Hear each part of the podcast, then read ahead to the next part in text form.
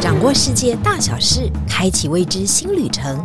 也许你的眼睛长得很小，但是你的视野可以很大。金钟主持李天怡携手专业旅游玩家，每周引路带您遨游。天意情报站即刻启程，下一站。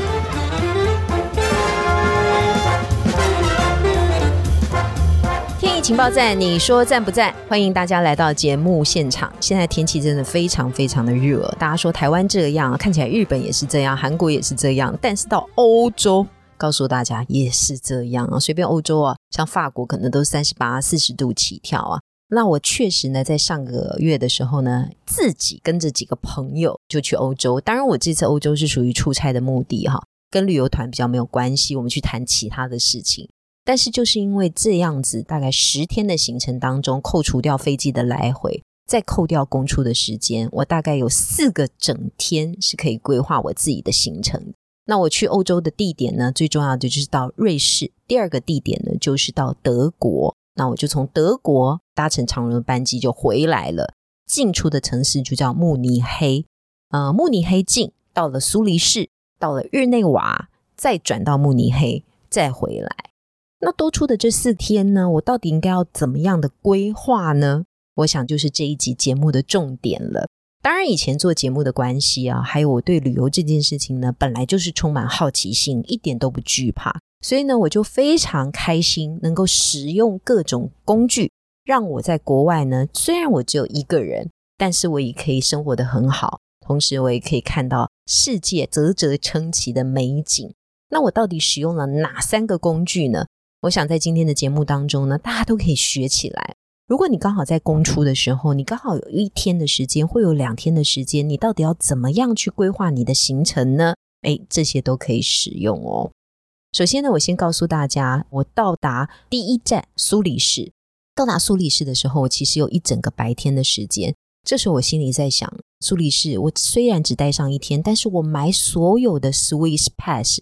那如果是瑞士的玩家的话，都知道我们可能要买一些 Pass，就等于是。我上火车上任何的交通工具都可以畅行无阻，但是我如果就只待那么短的时间，我买那个 pass 一点都不划算哈，所以我就没有买 pass。但是我要怎么样去进行我的下一步呢？这时候工具一就诞生了。我知道台湾有一些叫做线上旅游平台，比方说 KKday 和 Klook。我先用中文去找 KKday 或 Klook 的行程。这时候我就看到了 KKday 和可鲁可上面有一个非常吸引我的行程，因为我的所在地是苏黎世嘛，所以我要先找我的所在地附近可能会发生的行程。这个时候就马上跳出来的一个行程就是你可以规划莱茵瀑布的半日游。好，那我就会搜寻莱茵瀑布跟我居住的所在地距离大概多远，半日游拉车会不会拉得很辛苦，还有到莱茵瀑布可以看到什么。呃，我们台湾人可能对莱茵瀑布的认知是比较没有的，但是其实莱茵瀑布是属于莱茵河的中段的地点，它是一个被冲刷多的平台，造成了在欧洲的第一大瀑布。一般的旅行团还有一般的人根本不可能到这个景点去。那我就觉得，如果只花半天的时间，因为这是可鲁可告诉我的，你只要半日游，花上一千八百块新台币，他那时候标价就是这样，我就可以买到巴士券。跟船票，那他会在一个定点接我，这个定点很重要哦，最好距离我饭店走路就会到。我就查了一下地图，在巴士站，确实大概走路三分钟就到了我居住的饭店。因此呢，我就大胆的在 Klook 上面买了这个半天的行程，包含了巴士票，包含了船票。在早上的八点半的时候呢，我就走到了这个巴士接我们地点以后呢，我就跳上去了。这一个巴士上面大概载了三十多个人，来自世界各国。因此呢，会有一个领队先生用英文跟西班牙文来进行翻译，告诉我们接下来我们进的景点会是哪里，然后到哪一个地方。待会我们也会换船，然后到那个船上，我们会去冲一下瀑布。他把这所有的景点呢都介绍的非常详细之后呢，约莫三十分钟，我们就开到了莱茵瀑布。也不用换装，也不用穿雨衣，就搭上了他们当地的一种像是游艇、气垫船一样，上去以后呢，这个船家呢就会用三四次接近瀑布的方式，哇，那个水流量真的是非常非常的大，但是不会让你的身体溅湿。我们就靠近了瀑布以后呢，又出来，再靠进去，又出来，这几次不一样的体验。这个时候领队会说：“那我们等会下船以后，大家还可以用两三种不一样的方式去接近瀑布。后面有一条践行步道，那你可以再走二十分钟，可以看到瀑布另外一个不一样的景。我们大概开了半个小时，到了这个地点，冲这个瀑布大概三十分钟之后呢。”约莫在两个小时以后，他才会接我们上巴士，而结束那一天的行程。所以他所有的时间都算得好好的。也就是呢，我们还有两个小时可以用不同的方式接近瀑布。我们就会循着他所说的步道，走到了观景平台，再到观景平台后面拍照。观景平台旁边还有小路，我们也随着可以骑自行车的这个小路，再从另外一头看到了瀑布不一样的景。这样子走完呢，大概就花了一个多小时，所以我们还可以在等巴士的地方呢，有一个很大的 flat 平台，还有户外的咖啡店，我们还可以在那边休息。我们大概就花了半天的时间，确实就完成了这个行程。那我再强调一遍哈，我其实在国内并没有做太多的功课，我通常呢都是到了当地以后呢，我再来看。当天或者第二天早上，我可以做什么样的选择？因为我可能只有到当地以后，我才知道那个空是出现在哪里。随着那个空缺的时间，我才能安排行程。所以我刚刚讲的这个方式，就是你可以运用国内的一些线上旅游平台去买这样的券。只要你确定你下榻的地点跟要接你的地点不要太远，不要造成另外一个负担，我觉得都是可以接受的。而且这是一个还不错的旅游方式。这样的旅游方式呢，也发生在日内瓦。因为呢，我在苏伊士大概就待了一天之后呢，我就移动到另外一个城市，就是日内瓦。那移动过程当中，我们当然坐了火车啊，那个火车票我们在之前就确定要移动了，所以已经买了。那到了日内瓦以后，哎，又空出了两三天的行程。那我们要怎么处理呢？如法炮制，我就一样到克鲁克上面去找有没有符合日内瓦的行程。因为我觉得，如果到了瑞士，你没有去接近山，没有去坐个铁道，没有去坐个缆车，好像太过可惜。因此呢，我就想说，哎，我是不是可以接触山呢？确实呢，就有一个可鲁可上面的非常吸引我的行程，大概是四千多块钱的，叫做白朗峰。哇，如果能够坐缆车去看到白朗峰，接近这个欧洲第一高峰，那应该算是此行很重要的目的。没想到这个网站上面后面又划出了很多的东西哦。还有国外的网站也在推这样的行程，但它的售价稍微高一点，大概折合台币六千块钱，比可鲁克给我的高一点。因此我就在想说，嗯，这中间到底差在哪里？前一天晚上我就做了一个比较，做了一点功课，结果发觉呢，可鲁克给我们的可能下午两点就结束了，但是呢，国外的这个网站呢，可以包到四点五点，因为他还带你去坐了一段火车，去看了一个。冰川这个冰川呢，其实已经退缩了，但是它算是一个很重要的文化的遗迹。我觉得，哎，到国外嘛，有时间嘛，就多看看。那我就花了六千块钱上了这个国外的网站去订购了这个商品。虽然多花两千块钱，多看一些景点，多坐它的交通工具，我觉得也是有趣的。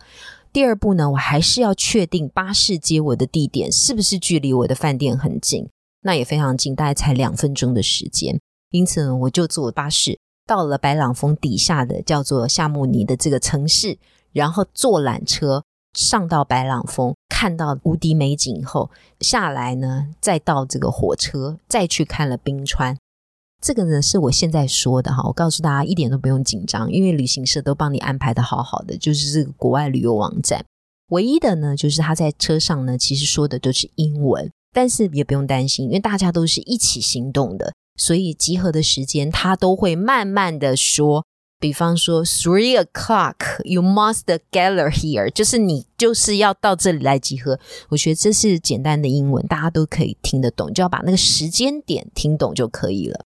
那我们到了白朗峰的时候，遇到了一个状况，他告诉我们说，我们现在要坐缆车上去哦，但是呢，山上风很大，所以今天可能没有办法开。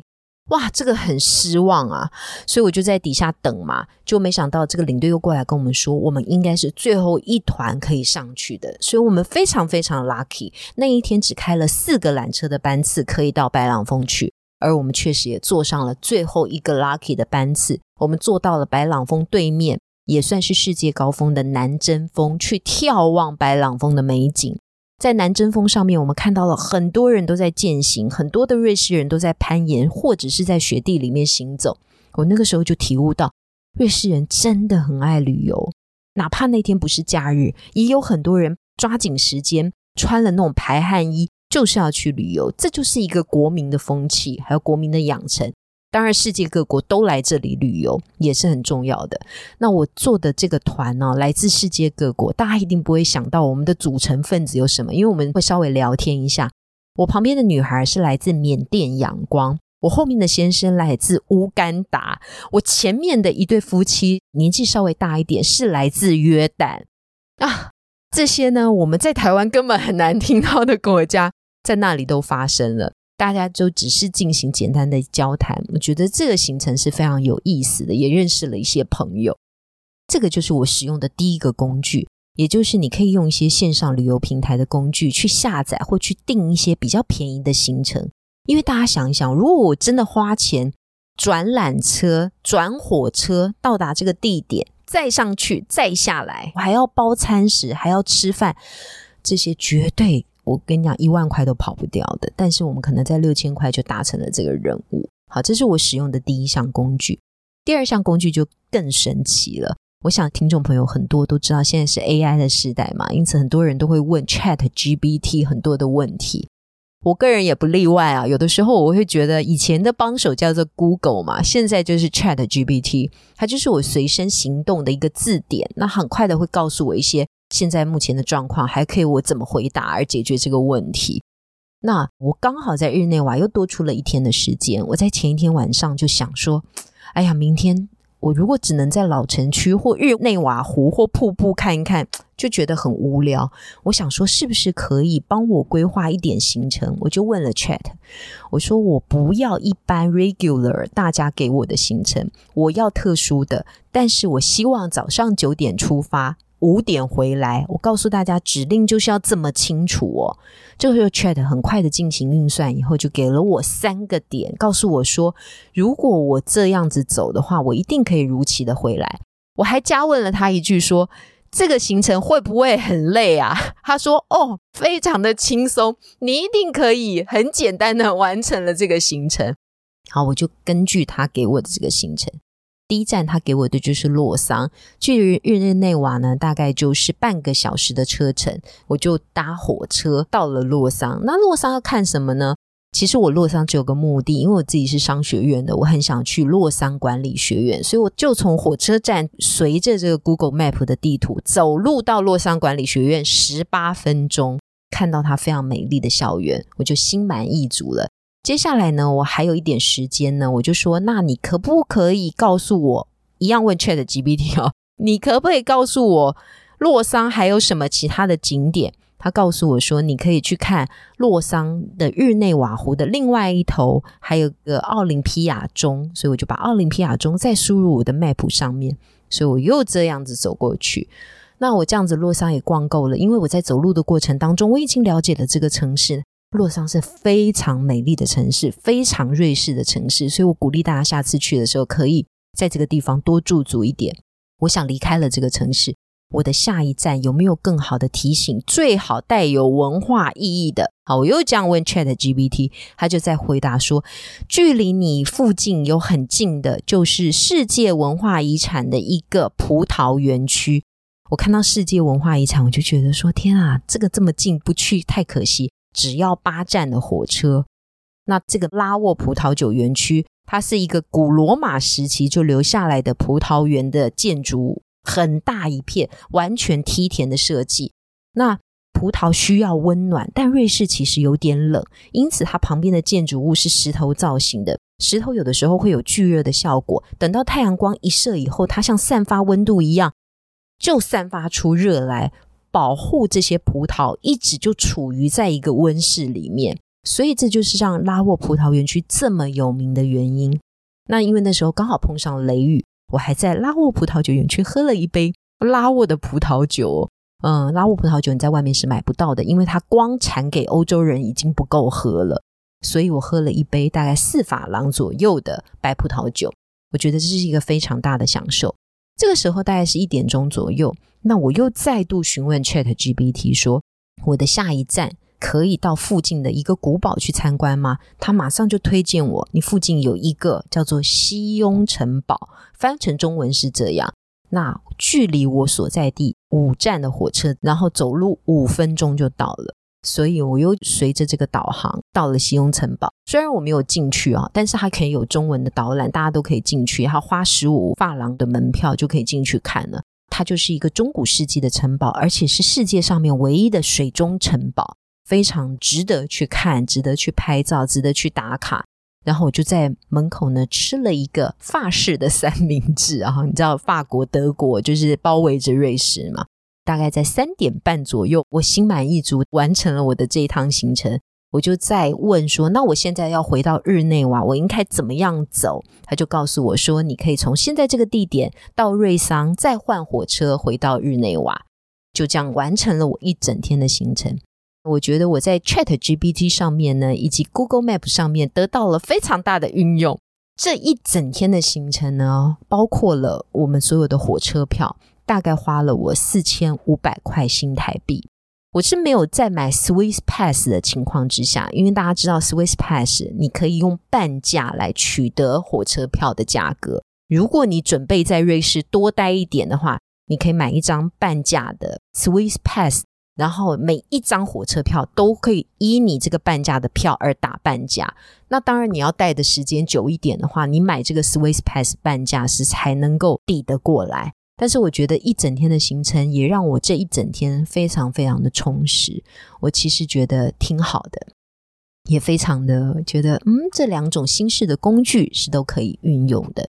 所以我觉得不要害怕运用新的工具，这新的工具可能会变成你旅游和旅程上面非常好的注意。那第三个呢，我到慕尼黑的时候呢，大概只剩两个小时的时间，因此我用传统的方式。就到慕尼黑的时候呢，我就告诉我自己说，我现在虽然已经非常累了，但是呢，我只剩这两个小时，我非常想要到附近有没有特殊的景点可以去看一下。这时候 Chat GPT 说，你在这个附近的景点当中有一个城堡可以去看一下。那我就再把这个城堡的名字贴到了 Google Map 上面。以后呢，他告诉我说要坐十五站。我想说，哇，十五站非常远。结果是十五站公车，所以他告诉我说：“你要坐几号公车？搭了十五站，大家这个时候要看标志哈，因为那个慕尼黑就是德语发音嘛哈，所以所有都德国字跟英文字已经很不一样。你就要对那个站牌，每一站的时候我就一直回头看，因为它不是北啊，就是啦，就是那个结尾。那我就想说，我本来已经倒在床上，我想说 人生要这么累吗？但想说好不容易来到慕尼黑地方。”那个城堡是非常非常有名的一个城堡。大家如果看过西西公主的话，西西公主的一个算是近亲的二世公爵住的城堡，也是当时皇宫的行宫就在附近。我觉得我一定要去看一下，所以我又出发了，就看到了这个举世无双、美丽的城堡。嗯，很多人都会说哈，你为什么这么 敢哦？第二个，你都不会害怕吗？有什么样的？风险吗？或者是你怎么知道你坐的那个公车呢是对的呢？我觉得哈，你不要打瞌睡哈，在这个路上啊，你还是必须要去对那个站名，因为他们毕竟不是属于英语区哈。第二个，我觉得人生就是要冒险的精神哈。你从哪里下车，如果你发觉你坐错的，没关系，我们再坐回来就可以了哈。不要惊慌，不要害怕，因为你现在可以使用的工具真的是非常非常的多。第三个，一定要保持你手机的充电。曾经有几次，我的手机格数真的降非常低的时候，我其实有点紧张的。因为手机对我们来讲呢，不是只是跟外界联络的一个窗口，它其实是你人生很好的一个地图。当你在国外旅行的时候，你一定要靠着这些相对应的地图。我们以前是用纸本的地图去看嘛，现在有这些工具的时候，你一定要好好的运用跟辅助。尤其到这种国外的时候，你讲英文的时候，有时候德语区、法语区它不一定会通的，所以你一定要用手机。那第四个当然就是基本的英语能力，还是提醒大家要有哈，这样会让你的旅游的便利性。非常的多。最后呢，我还是想提醒大家的，就是善用你任何宝贵的时间。尤其你如果是年轻的时候呢，最好到一个目的地就能够知道说附近带有哪些景点，能够徒步到的就要去走，能够坐一点交通工具的就要去做。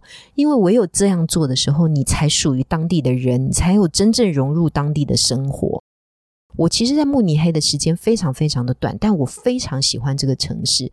慕尼黑呢是全德国的第二大城，生产力极高，所以它一定有非常现代的科技。但是，当我走到了它的特殊的景点的时候，其实不用特殊，它距离慕尼黑火车站非常近，大概就两分钟、三分钟的玛利亚广场的时候，你走进去，你看到了哥伦式的教堂，你看到了巴洛克风格的建筑，你惊觉在教堂内部当中。竟然有个巨大的啤酒屋开在那里哦，你会很惊讶，他怎么把现代跟古典融合在一起？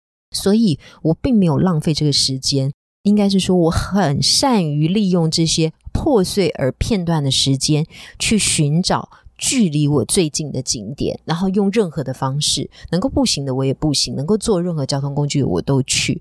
然后我很享受呢，跟当地人一起生活的感觉。呃，我会买一杯啤酒，坐在广场上面，哪怕我不一定能把那一杯啤酒喝完，但是你就会发觉广场上的人百形百态。你会发觉慕尼黑的那个大的玛利亚广场当中有好多的艺术人在那边啊，但是最多的是音乐，他们非常善于演出他们的作品。他随便拿几个锅碗瓢盆，在现场就可以奏出一个歌。大提琴、特殊的竖琴，在现场就会表演。还有很多的钢琴师会把钢琴搬到户外去做现场演奏，而旁边总是围了一圈又一圈的人。这时候，你才会觉得你真正有融入这样的生活当中。所以，如果大家下一次度假的时候，或者是真正有在规划行程的时候，记得一定要留给自己一点时间，然后让自己能够。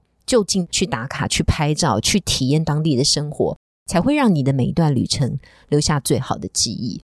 那我今天就介绍了这三种工具，大家下次的时候也可以试试看，也许这也能够帮助到你。